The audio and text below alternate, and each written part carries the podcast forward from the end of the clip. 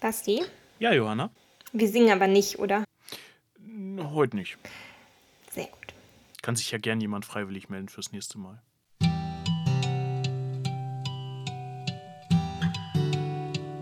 Unter Jotendächern. Der Podcast des VCP Land Niedersachsen.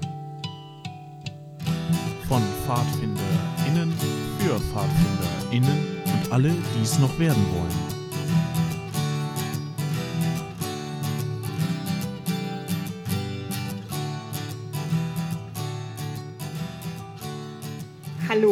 Und herzlich willkommen. Ihr seid hier bei Unterjurtendächern zur Folge Nummer 19. Basti und ich, Johanna, wollen euch heute etwas über ein Lied erzählen. Wir haben ja schon mal darüber geredet, dass bei den Pfadfindern viel gesungen wird und ähm, haben auch schon ein Lied vorgestellt. Welches war's? Ähm, ja. Das, was immer zum Abschied Genau. gesungen wird. Steht gerade, ich glaube, wie heißt es denn? äh, Nehmt Abschied, Brüder. ja, so, das, äh, perfekt. Alle sind schon hellwach. Also, letztes Mal haben wir euch ein bisschen über Nehmt Abschied, Brüder erzählt. Und diesmal wollen wir auch ganz tief einsteigen mit einem auch sehr beliebten Lied bei den Pfadfindern. Und zwar Die Freie Republik. Genau.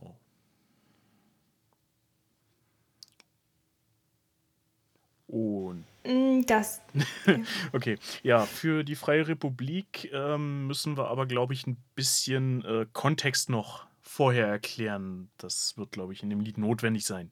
Was ist das denn überhaupt für genau. Also, ich habe das Lied auch immer gesungen, ohne so richtig zu verstehen, worum es da geht. Man merkt aber auch, äh, selbst wenn man keinen Hintergrund kennt, dass es auf jeden Fall ein politisches Lied ist und schon ein bisschen älter. Und ich kann auch gleich dazu sagen, genau genommen kommt es aus dem 19. Jahrhundert. Ja, 19. Jahrhundert. Also, dann lass uns vielleicht mal ein bisschen äh, zeitgeschichtlichen Kontext liefern. Ähm, frühes 19. Jahrhundert, 1800 und die Gesellschaft war ja deutlich anders, als wir sie heute kennen. Also wir hatten, wir kommen quasi aus der äh, Schiene, dass es Monarchien noch nöcher gab, überall in ganz Europa. Und vereinzelte Menschen in Machtpositionen und ein Volk darunter, was ähm, ja sich in der Regel nur zum Arbeiten da war, wenig an äh, Bildung hatte, wenig Mitspracherecht im Staat hatte. Sagen wir es so. Ja. Ähm, das hatte aber ja schon einen Knacks bekommen, dieses äh, althergebrachte System, oder? Es gab schon, es, also französische Revolution war schon gewesen.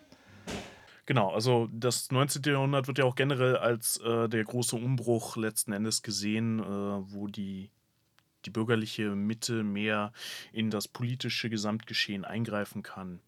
Und Anfang dieses 18. Jahrhunderts, ähm, 19. 19, ja, 19? ich komme immer durcheinander dabei. immer schon damals. Also 19. ist das mit der 18 Ja, genau. vorne. Theoretisch weiß ich das auch, Okay. sagen tue ich es trotzdem immer falsch, aber gut, dass Ich du muss es aufpasst. mir auch immer im Kopf noch äh, mitdenken. Richtig, genau. Ähm, ja, Anfang 19.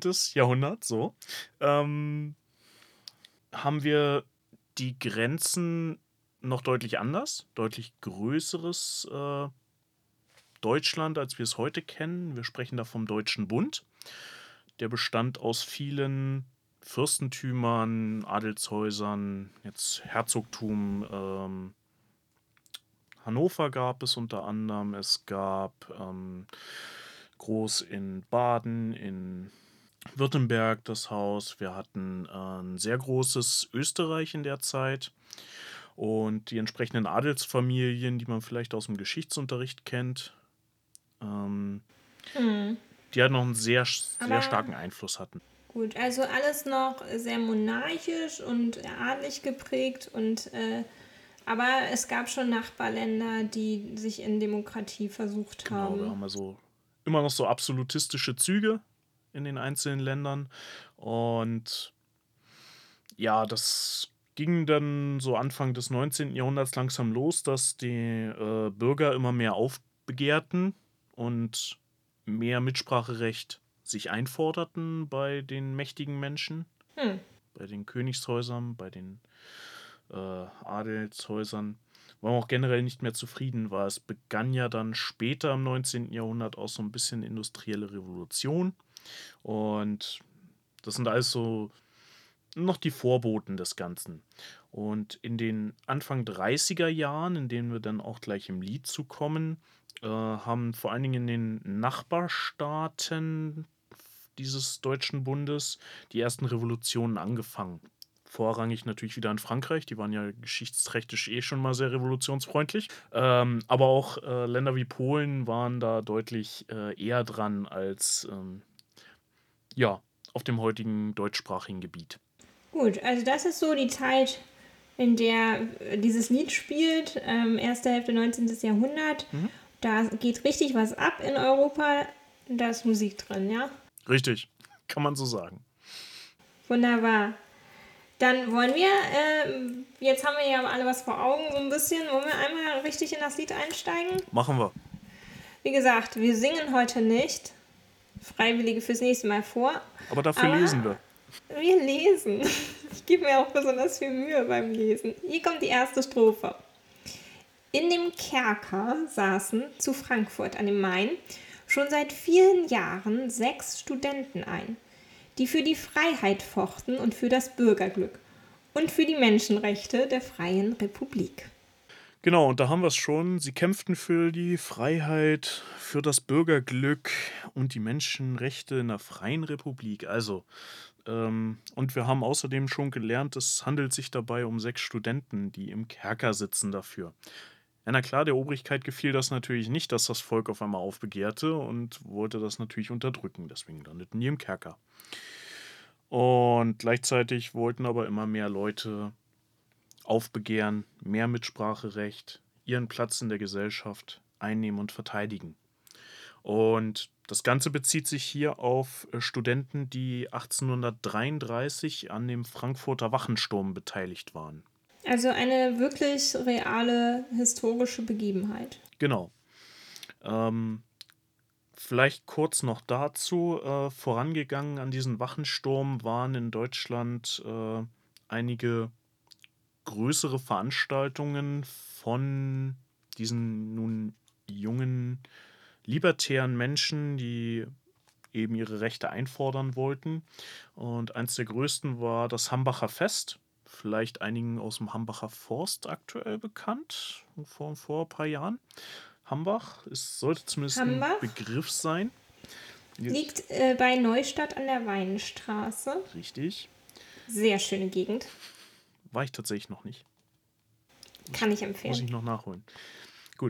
Auf diesem Hambacher Fest waren so je nach Quelle 20.000 bis 30.000 Teilnehmer und ähm, die haben halt das Ende des Absolutismus gefordert, die deutsche Kleinstaaterei kritisiert, wollten sie abschaffen und nach dem Vorbild der Umländer Frankreich, Polen und so weiter auch in Deutschland eine oder im Deutschen Bund eine Revolution dieser Art lostreten. Das führt dann zu diesem Plan, in Frankfurt die Wache zu stürmen. Warum Frankfurt? Weißt du's? Nein, erzähl mir, warum Frankfurt und dann sag mir auch noch gleich, was ist ein Wachensturm? Okay, genau.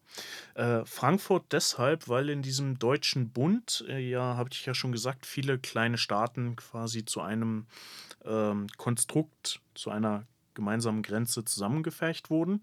Und das einzige politisch wirksame Organ war der sogenannte Gesandtenkongress, vergleichbar heute mit dem Bundestag, wo also sämtliche dieser Kleinstaaten Abgesandte hingesendet haben. Und das war das politische Zentrum dieses Deutschen Reiches. Und das saß in Frankfurt am Main. Okay, also quasi sowas wie ein Parlament, aber die äh, Leute, die da saßen, waren, waren das dann Adlige oder waren das auch schon bürgerliche? Nein, das waren Adlige. Tatsächlich. Gut. Ähm, mindestens aber von den Adligen bestimmte, also zumindest bei Hofe bekannte. Okay, also der ganze Adel hatte eine Versammlung, ähm, um diesen deutschen Bund irgendwie zu koordinieren und zu regieren. Genau. So, und Und die Wachensturm. trafen sich in Frankfurt. Exakt. Genau. Jetzt habe ich Gut. So, und dann kommen wir zum Wachensturm. In Frankfurt am Main gab es zu dieser Zeit zwei große Polizeiwachen. Aha. Mhm. So, diese sollten gestürmt werden. Waffen und verwahrtes Geld wollten die Revoluzzer an sich nehmen. Ich hoffe, Revoluzzer ist jetzt nicht negativ behaftet. Nein, nein, wir ähm, sind in diesem Lied auf der Seite der Studenten, also. Gut, gut. genau. Und genau, und ihr Ziel war, wie gesagt, Waffen, Geld an sich zu nehmen und die Mitglieder dieses gesamten Kongresses gefangen zu nehmen. Mhm. Man sah also diese diesen gesamten Kongress als Verhinderer der eigenen politischen Ideale, als im Weg und wollte so Druck ausüben. Aber wir wissen ja aus der ersten Strophe, sie saßen im Kerker. Hat also nicht geklappt? Hat nicht geklappt und äh, das Bittere ist, es hat nicht geklappt, weil sie verraten worden sind. Das ist auch belegt. Es gab also Verrat aus den eigenen Reihen. Das Militär war vorbereitet und hatte dann letzten Endes leichtes Spiel. Laut einer Quelle, die ich gefunden habe, gab es bei dem Überfall in Summe dann neun Tote und 24 Verletzte. Auf Seiten, auf beiden Seiten oder auf Seiten der Studenten oder? Das stand da nicht, so aber wir wissen ja, die äh, Geschichte wird vom Sieger geschrieben. Von dato ähm, dürfte das alles auf die Seite der jungen Liberalen gehen. Ähm, man muss dazu sagen, das waren jetzt natürlich nicht nur 35 Leute, die da aufmarschiert sind, das waren ein paar mehr. Den meisten ist die Flucht gelungen. Es sind aber auch einige ähm, gefangen genommen worden, inhaftiert worden und naja, letzten Endes dann drei Jahre später, 1836, zu teilweise lebenslanger Haft verurteilt worden. Gut, also das Allerdings, ist jetzt alles, ja, erzähl weiter, pardon. Entschuldige. Äh, eine Sache ist dabei zu nennen, das Ganze, dieser Wachensturm ging durch quasi alles, was medial irgendwie vertreten war in dieser Zeit. Also das ging durch das gesamte, durch diesen gesamten Bund durch, war sehr populär und hatte dann auch sogar zu Sanktionen auf Seiten äh, der Stadt Frankfurt geführt. Und zwar hat dann der ähm, Österreich, ja, Österreich-Ungarn, äh, waren sie damals noch nicht, aber dieser Österreich-Staatenbund hat dann letzten Endes 2500 Soldaten in äh, Frankfurt platziert, um weitere Überfälle zu verhindern. So quasi als Auf, äh, Aufpasser. Waren größtenteils Mitglieder der Gendarmerie. Ja. Also eine große Sache, die auch weithin bekannt wurde. Aber das Ganze ist jetzt ja eigentlich nur das, äh, die Vorgeschichte zu unserem Lied. Quasi Exakt. das Prequel. Richtig. Und äh, jetzt geht es erst darum, also das war das, was bisher geschah. Sie saßen ewig im Knast. Genau. Dann gehen wir doch in die zweite Strophe, würde ich sagen. Und der Kerkermeister sprach es täglich aus: Sie, Herr Bürgermeister, es reißt mir keiner aus. Und doch sind sie verschwunden abends aus dem Turm um die zwölfte Stunde bei dem großen Sturm. Ja. Was will uns die Strophe sagen? Also es gibt hier ähm, zwei Personen, ein Kerkermeister und ein Bürgermeister. Der Kerkermeister versichert dem Bürgermeister, diese Studenten sind bei mir sicher, die kommen hier nicht weg. Anscheinend sind sie auch hoch im Turm eingesperrt, wie Rapunzel. Ähm, aber dann in einer stürmischen Nacht verschwinden doch äh, sechs, nicht wahr? Sechs waren Sechs Studenten, ja. brechen aus dem Kerker aus und sind weg. Mhm. Ist, das da, ist auch das äh, wirklich passiert? Ja, tatsächlich. Ist genauso passiert. Ähm, ich sagte ja, es gab zwei Wachen. Es gibt die Hauptwache und die Konstablerwache in Frankfurt. Gab es zu der Zeit.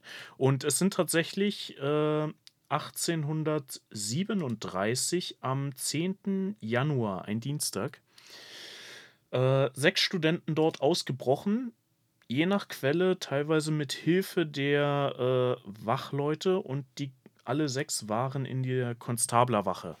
Das heißt, ansässig. sie sind tatsächlich auch in den Wachen eingesperrt worden, die sie vorher ja gestürmt haben. Ja. Das ist ja heute auch nicht immer so, dass die, die lebenslang äh, in Haft sitzenden direkt in der Polizeiwache sitzen, aber da, da war das so. Ja. Das ist ja praktisch. Aber schon. Ähm, also zumindest was ich gelesen habe, wenn äh, ich da irgendwie einen Blödsinn rausgesucht habe oder da einem voraufgesessen bin, so könnt ihr das natürlich gerne unten in den Kommentaren korrigieren. Dieser Hinweis, das können wir ja vielleicht gerade einschieben, gilt natürlich generell für die Folge an alle gewieften Historiker und äh, Leute, die äh, uns gerne verbessern, korrigieren und ergänzen möchten, ihr könnt uns schreiben. Und zwar per E-Mail an podcast.vcpnds.de oder ihr findet uns auch auf Instagram unter Unterjurtendächern. Ähm, wenn ihr mit dem gefährlichen Halbwissen aufräumen wollt, mit dem wir hier das Lied besprechen, meldet euch bei uns. Genau, oder unter YouTube kommentieren die Folge. Ähm, eine Sache fand ich hier ganz interessant. Und zwar wird ja von einem großen Sturm geredet. Und ich stellte mir die Frage, meinen die vielleicht tatsächlich diesen Wachensturm damit? Ich glaube, es war einfach ein Unwetter, denn der Wachensturm, der ist ja schon Jahre her.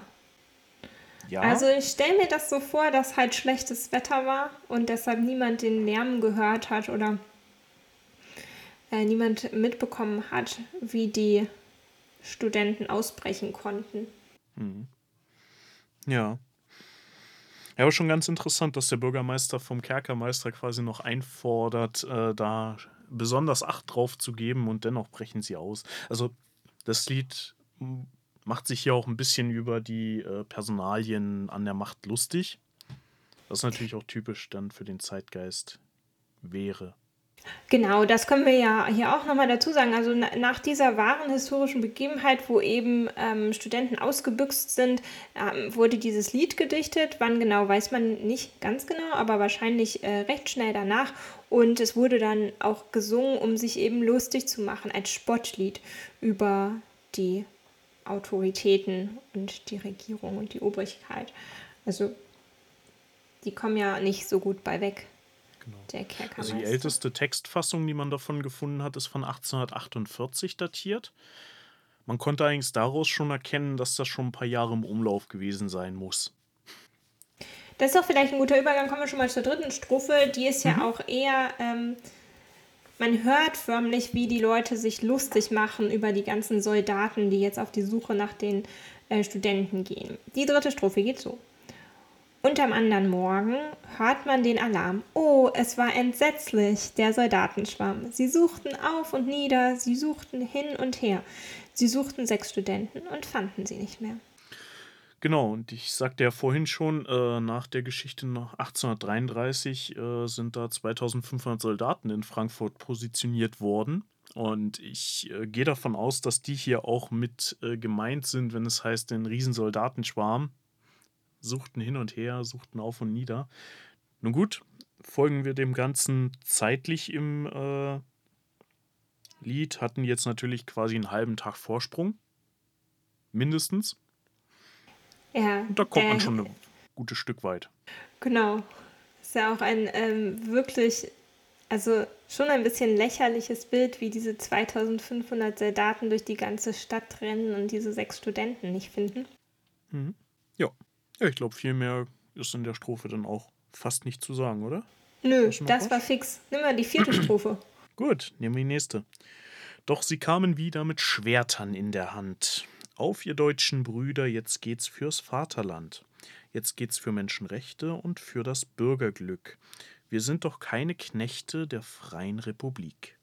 Also jetzt wird hier beschrieben, wie die ausgebüxten Studenten wiederkommen, äh, den bewaffneten Aufstand anführen. Ich stelle mir vor, dass die jetzt nicht alleine wiederkommen, sondern wahrscheinlich mit noch mehr Leuten. Ist denn auch das wirklich passiert? Wissen wir das? Genau. Da ist ja auch ein Aufruf dabei, auf ihr deutschen Brüder. Man sammelt also die Kameradschaft. Ähm, die Begebenheit, auf die sich das hier wahrscheinlich bezieht, ist aber deutlich später erst gewesen. Da befinden wir uns ähm, im Jahre 1848.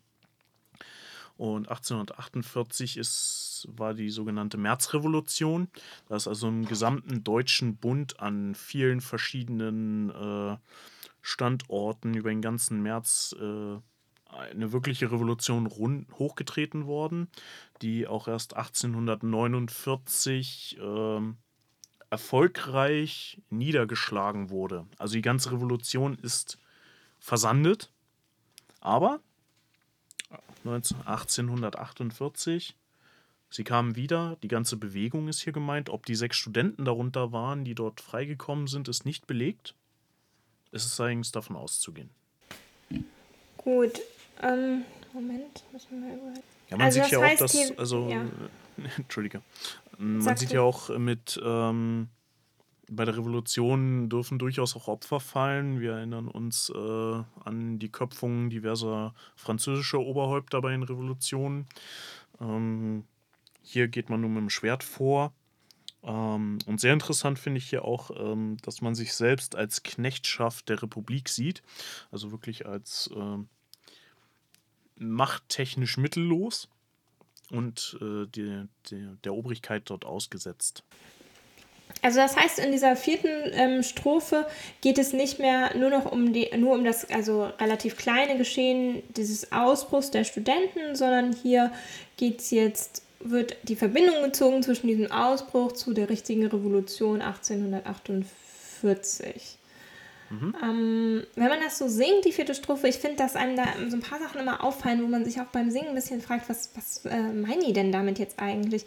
Und ähm, die erste Stelle ist dieses Auf ihr deutschen Brüder, jetzt geht's fürs Vaterland. Was hat das denn damit jetzt genau auf sich?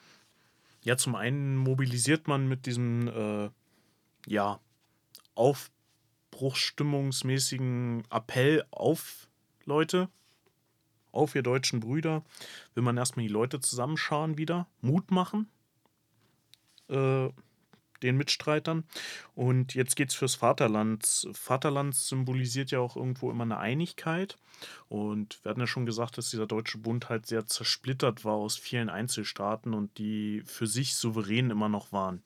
Und hier wird dann ganz deutlich, dass man als Ziel eigentlich eine, eine Republik hat, einen souveränen Staat, der für sich äh, dieses gesamte Territorium abdeckt. Gut, also das haben die gefordert, die äh, Studenten und die Revolutionäre, einen, einen Zusammenschluss der deutschen Länder und ähm, dann ja Menschenrechte, Bürgerglück, da haben wir vorhin schon drüber geredet, also politische Rechte, Mitbestimmung, demokratische Rechte. Ähm, das leuchtet einem ja auch ein, wenn man das so einfach liest oder singt. Und der letzte Satz, den finde ich aber auch ein bisschen rätselhaft. Wir sind doch keine Knechte der freien Republik. Da haben wir vorhin im Vorgespräch äh, auch äh, drüber geredet und ähm, waren uns ein bisschen unsicher, wie das zu verstehen ist, weil die Freie Republik ist ja eigentlich das Ziel der Revolutionäre. Also ähm, die Zeit, in der das spielt, ist ja davon geprägt, dass es eben keine Republik gibt. Ne? Also Republik bedeutet ja eine Staatsform ohne Monarchie, ohne, ohne adliges oder monarchisches Oberhaupt. Und das ist ja das Ziel, für das sie kämpfen. Ja, und ähm, ich kann mir vorstellen, dass man ähm, zum einen vielleicht diese Pseudorepublik damals auch im Bürgertum so beworben hat, aus diesen kleinen Einzelstaaten, die ja alle souverän waren, dass man so quasi den Leuten eine Entscheidungsgewalt suggeriert hat, die nicht da war. Ähm, jetzt wäre auch noch die Frage, wenn wir uns, ähm, wenn wir sagen, wir sind keine Knechte dieser freien Republik, die wir fordern, ist das ja aber auch nochmal unterstreichend, dass man eben nicht nur dafür dienen möchte, sondern auch mitgestalten möchte. Genau, also ähm, das Ziel ist hier die Abschaffung der Monarchie und der Wandel zu einer republikanischen Staatsform, aber eben mit der ähm, Mitbestimmung, die ähm, vielleicht gar nicht aller Menschen, nicht wahr? Alle Menschen sind ja meistens gar nicht wirklich mit gemeint, aber zumindest äh, von den äh, Bevölkerungsschichten, die dort gerade jetzt ähm, handelnd sind und die dieses Lied geschrieben haben. Also eben vor allem die Bürgerlichen, die Studenten, die wollen nicht nur die Adelsherrschaft abschaffen, sondern sie wollen auch selber mitspielen. Genau. Ja. Dann noch eine Sache zu dieser Strophe, glaube ich, bevor wir dann zur letzten übergehen. Äh, man kann jetzt hier quasi diese so eine Klammer setzen äh, zwischen dieser Strophe und der ersten Strophe. Diese ersten vier Strophen kann man so als, sage ich mal, zeitgeschehliches, zeitgeschehlichen Ablauf erfassen und auch inhaltlich geschlossen über die Menschenrechte, über das Bürgerglück und die Republik, die Freie Republik. Und jetzt folgende fünfte Strophe, die wirkt für mich dann so im Nachgang dazugesetzt, so nach dem Motto und die Moral von der Geschichte. Ja, so hört sich das an. Mhm. Die ist ja auch besonders rätselhaft, die letzte Strophe. Magst du mal vorlesen?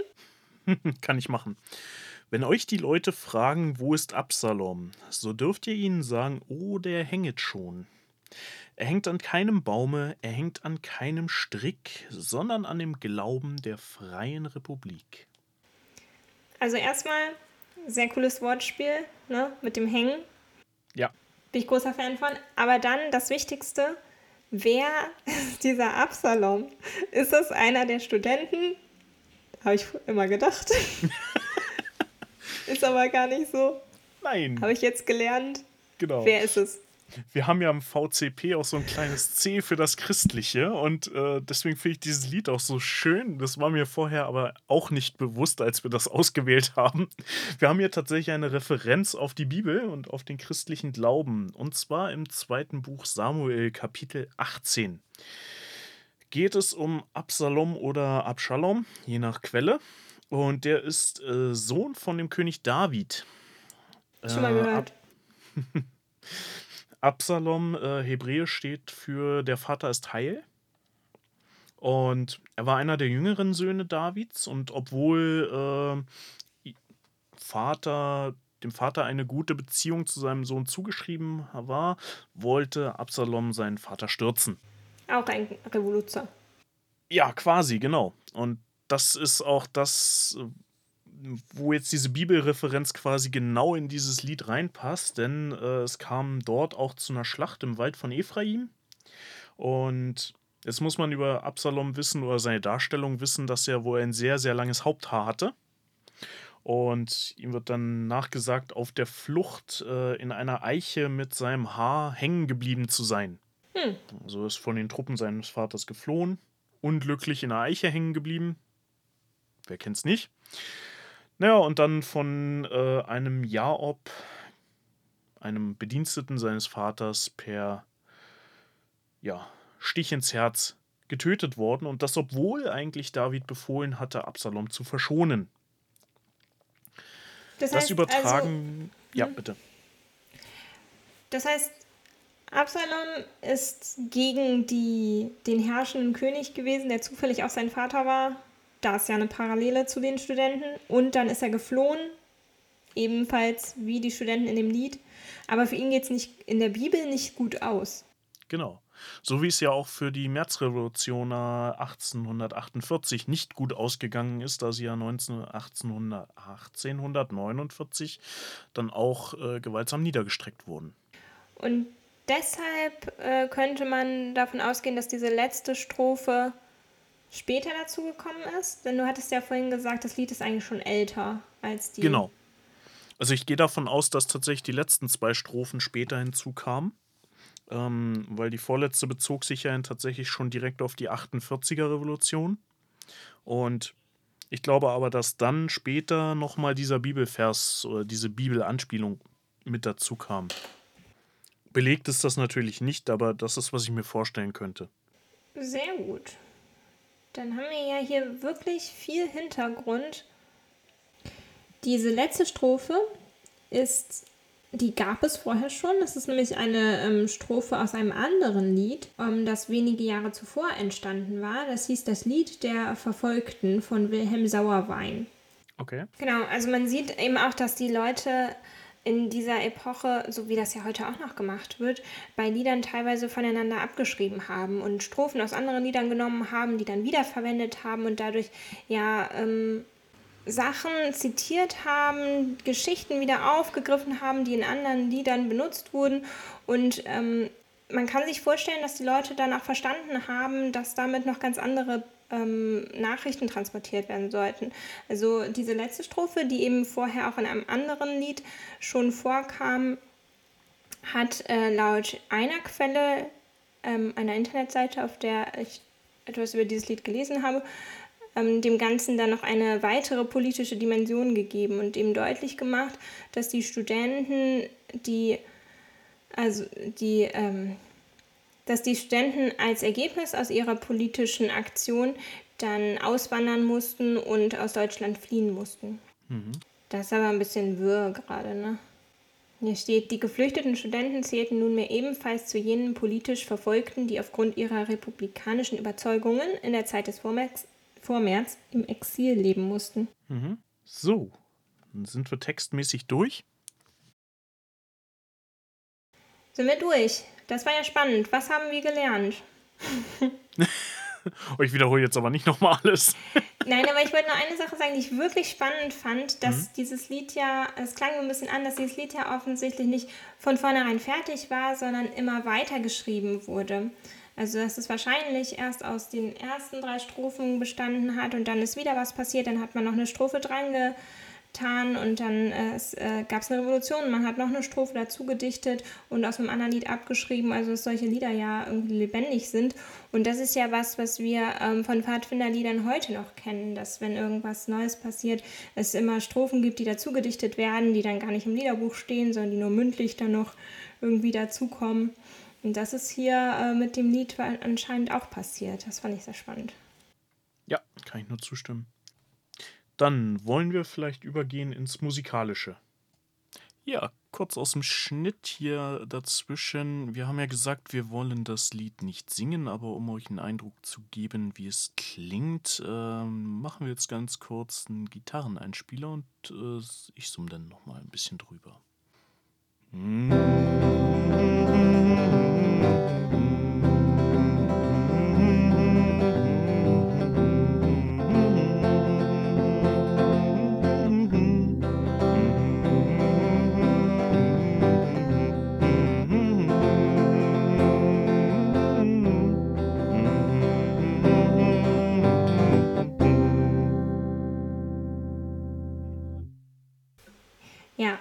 reden wir nochmal kurz über die Melodie.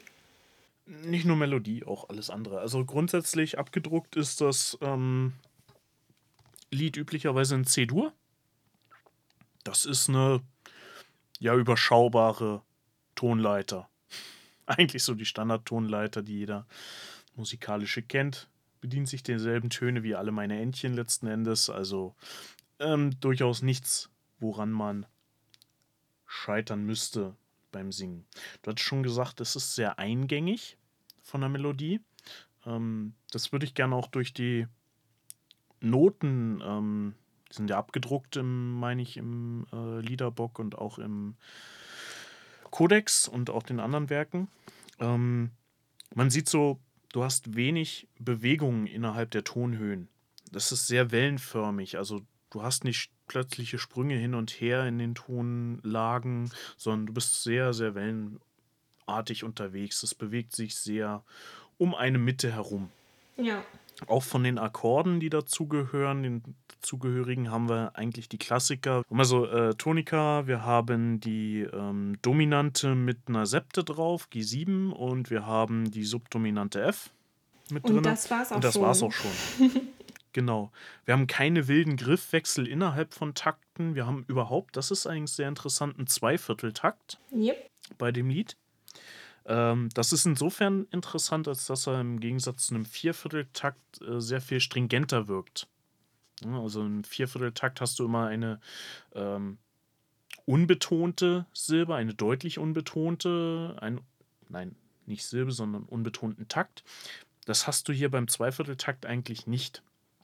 Die sind nahezu gleichwertig. Genau. Exakt. Und wenn man sich auch den Vers mal anguckt aus der lyrischen Perspektive, äh, so siehst du dort also dafür musste man die nochmal, die Einzelzeilen, wie sie abgedruckt sind, nochmal halbieren. Also in dem Kerker saßen wäre dann eine, zu Frankfurt an dem Main die zweite. Hättest du da einen dreihebigen Trocheus, sprich immer die wow. äh, erste Silbe. Mama, was haben wir da? Einen dreihebigen Trocheus. Also du hast drei äh, betonte Silben und drei unbetonte. Und die Kerker betonte sitzt saß. immer vorne. In dem Kerker saßen. Mhm, mhm, okay. Es geht nicht ganz auf. Das liegt aber auch daran, dass es nun mal eben kein Gedicht ist, sondern ähm, ja, es ist halt ein Lied. Liedform.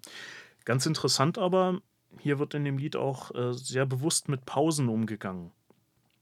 Wenn du dir das anschaust, ähm, in dem Kerker saßen zu Frankfurt an dem Main Pause, damit der Zweiviertel voll wird.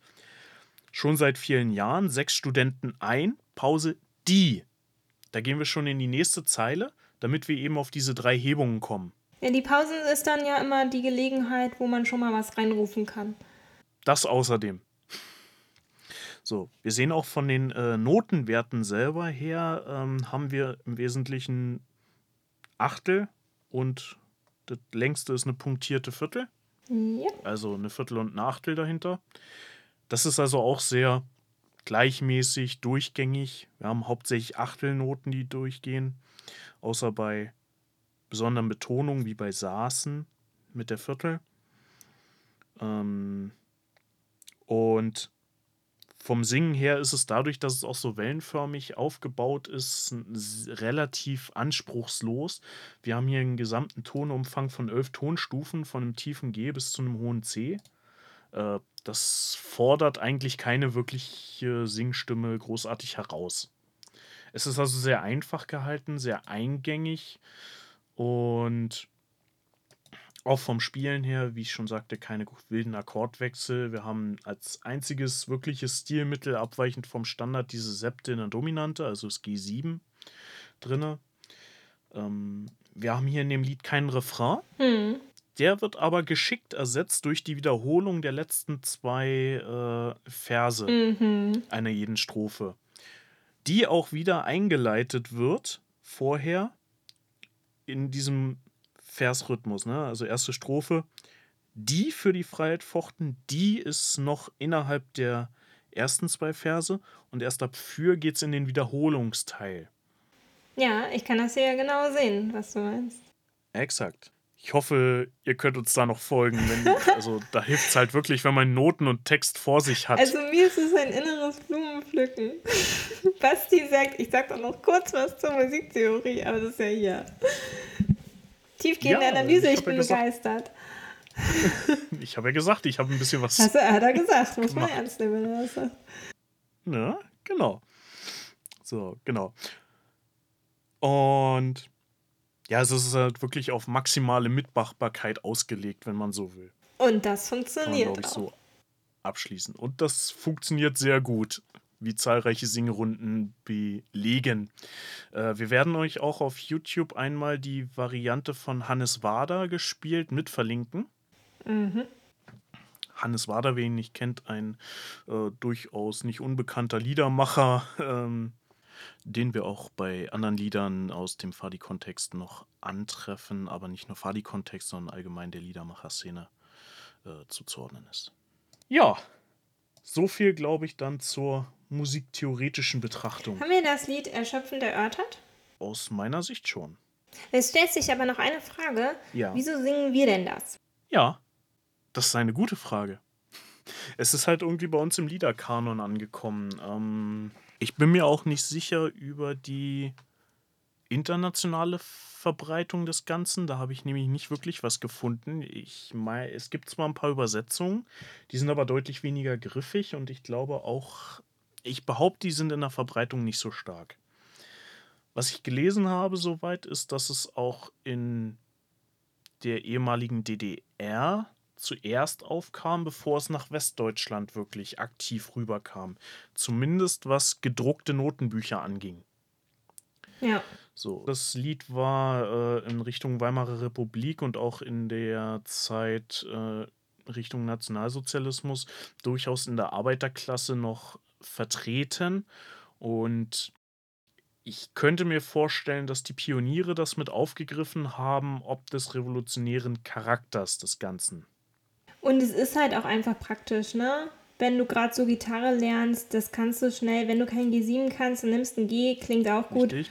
Kannst du spielen, können alle singen, finden viele Kindergruppen echt super.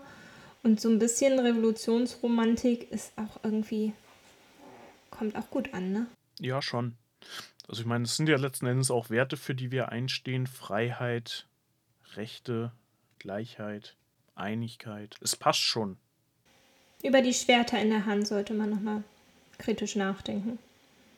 Na gut, wie gesagt, Revolutionen haben immer Opfer gefordert.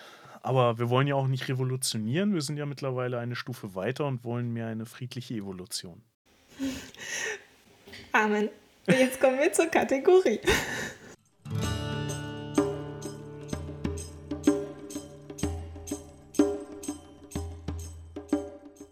Ach, Kategorie. Ja, wir haben wieder was für euch. Wir haben wieder äh, einmal das Fadi ABC und wir sind beim Buchstaben K angekommen. Letzte Woche sich oder denn da letztes auf? Mal. Genau. Äh, nachdem äh, unter J äh, was dran war, die Jurte, Mhm. haben wir dieses Mal K, die Kote. Ja.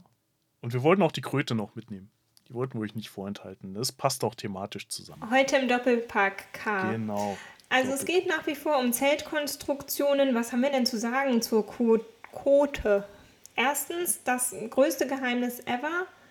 Wie schreibt man's? Wie schreibt man Kote? K-O-T-H-E.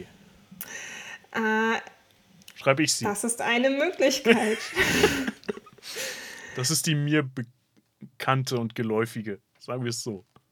ähm, unsere Projektgruppe Öffentlichkeitsarbeit hat dazu äh, vor kurzer Zeit auch eine Umfrage gestartet, soweit ich weiß, ob man Kote mit so schreibt, wie du das gerade gesagt hast, oder mit K-O-H-T-E. Und zu meinem Erschrecken hat die Version K-O-H-T-E tatsächlich gewonnen. Ja, Trolle gibt's überall. Von deinem Mikro zum Beispiel. Ups. Also je nachdem, wie ihr dieses Zelt schreiben möchtet, ähm, wichtiger ist ja auch, dass man weiß, wie man es aufbauen kann. Genau. Zum Glück, da gibt's keine wirklich vielen Meinungen, aber viele Varianten. Erstmal grundsätzlich vielleicht eine Quote besteht im, in der Basis im Ursprung aus vier Dreiecksplanen. Die werden aneinander geknüpft und dann ja, nach oben hochgezogen. Und da gibt es erstmal grundsätzlich zwei Varianten, wie man sie hochziehen kann. Von unten und von oben. Äh, nee, eigentlich nicht. Okay. Eigentlich wollte ich hinaus auf den Einbaum oder den Zweibaum. Ah, okay. Also, was das Ganze dann letzten Endes oben hält, entweder habe ich halt eine äh, Stange in der Mitte des Zeltes oder ich lege nach außen zwei. Das kommt ein bisschen drauf an, was ich mit dem Zelt vorhabe. Will ich da drin ein Feuerchen machen, ist vielleicht ein zentraler äh, Mittelstamm nicht so die geeignete Variante. Möchte ich ein bisschen mehr Platz haben, dann würde ich mich auch prinzipiell für zwei Stangen entscheiden. Die Ja. dann einfach außen stehen. Aber ja, wenn es schnell gehen muss, reicht zur Not auch ein Einbaum. Steht trotzdem. Richtig.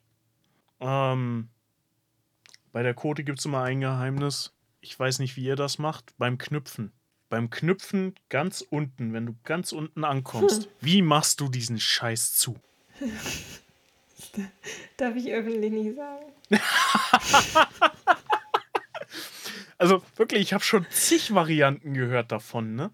Aber so richtig, es scheint da keine Einheitlichkeit zu geben. Es Hauptsache gibt natürlich einen Knoten, der funktioniert, aber ich bündel das Ende immer nur um den Pinökel darum. zu. Ja, mache ich tatsächlich meist auch so. Ist, aber da gibt es ja auch zig Varianten. Normalerweise hast du da ja auch eine Schlaufe dran. Äh, manche schneiden die noch durch und versuchen dann irgendwie mit den zwei Bändeln irgendwas zusammenzuknoten. Also es ist. Ja, okay. ja. Gut. Ähm, Ha Hauptsache, das Ding steht so, dass ähm, die Zeltbahnen möglichst ges- straff gespannt sind, sodass sie nicht durchhängen, denn sonst regnet es rein. Ja, definitiv. Wehe dem, der dann unter der Laschenplane liegt. Oder noch schlimmer, das Gepäck liegt drunter. Ganz unschön. Gut. Und das ist aber die Kote. Was ist eine Kröte? Äh, Kröte, da haben wir ein einzel eine einzelne Dreiecksplane. Die wird quasi am Boden an den vier Seiten, ähm, an den vier Eckpunkten, ist ja kein vollständiges Dreieck, sondern abgesägtes oben, an den vier Punkten in jedem Fall im Erdboden verankert und dann vorne über ein geeignetes Stück Holz oder sonst wie äh, ein Eingang gebaut. Also hast dann wirklich so eine typische Zeltart, würde ich sagen. Also wie normal so auch ein Reisezelt kennst, Hm, so ein, ja. dieser Dreiecksform. Und wie viele Leute schlafen dann so in der Kote und in der Kröte? Also in der Kröte würde ich sagen, einer mit Gepäck. Zwei, wenn sie klein sind und auch kein Gepäck haben. Passt wohl. Ähm, bei der Quote kommt es ganz drauf an. Wir waren ja auch noch nicht durch alle Varianten durch. Nee. ähm, also wenn du einen Einbaum baust, sage ich mal, dann kriegst du drei, vielleicht vier Leute unter, je nach Größe.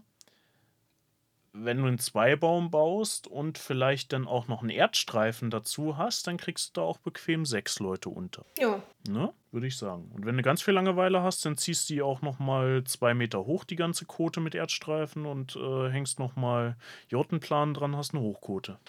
Auch nicht schlecht. Ziemlich gut fürs Kochen und so auch. Ja. Und Hinweis für alle Nicht-Pfadfinder, die uns immer noch hören: Auch diese Zelte haben keinen Boden. Wobei es gibt einen Boden für die Kote. What? Man kann einen kaufen tatsächlich. Man kann alles kaufen. Ja, aber es gibt ihn halt auch offiziell. Ob der jetzt so praktisch ist, ist eine andere Frage. Ist der denn aus was für Material ist der dann? Auch Kotenstoff. Also Anmerkung aus dem Schnitt: Es ist doch ein Polyestergewebe, allerdings ein ziemlich schweres mit 450 Gramm pro Quadratmeter. Ja, also wenn ihr das, alle liebe HörerInnen, wer das schon mal ausprobiert hat, den Kotenboden aus Kotenstoff, dann würden wir uns auch gerne auf Rückmeldungen freuen. Also live gesehen habe ich auch noch keinen, muss ich dazu sagen. Nee, ich auch nicht. Ich wüsste auch ehrlich gesagt gerade nicht, wo ich den noch festmachen soll. Der muss ja quasi an die Außenknöpfe rangeknüpft werden. Das macht doch keiner. Ich nehme an, wenn du den Abschluss von der Knüpfleiste ordentlich hinkriegen würdest, dann hättest du auch noch was übrig, um da den Boden dran zu befestigen. Hm. Ja, gut. Da scheitert es aber wieder an ersterem. oh Mann. Ja, Soweit zum K. dann sind wir jetzt auch die, sag ich mal, geläufigsten Zeltvarianten äh, von Schwarzzelten auch durch, ne? Jote Kote ist so noch. eigentlich das Übliche. Ja, Ja, ja, ähm, also nächste Woche kommt ja noch das L. nächste Folge. Genau. Mal gucken. Müssen wir, glaube ich, noch Überzeugungsarbeit leisten. Gut. So. Ich glaube, dann haben wir es hinter uns für diese Folge. Für diese Folge wir es. 19. Dann, ja. Wenn ihr der Meinung seid, wir haben hier ganz viel Blödsinn erzählt, dann lasst uns das wissen. Wenn ihr das toll fandet, wie, was wir erzählt haben, wie wir es erzählt haben, lasst uns auch das wissen. Äh, Johanna, Wenn ihr Themenvorschläge habt, äh, Kritik, konstruktive oder destruktive, alles immer her damit. Wir können das ab. Also folgt uns äh, auf Instagram oder ähm, sch schreibt uns eine E-Mail at podcast.vcpnds.de. Äh, abonniert uns auf YouTube. Guckt, wo wir sonst noch überall vertreten sind. Ihr findet das schon. Bin da ganz guter Dinge. Und ja, dann hören wir uns hoffentlich in zwei Wochen wieder. Und bis dahin wünschen wir euch gute Gut Fahrt. Fahrt.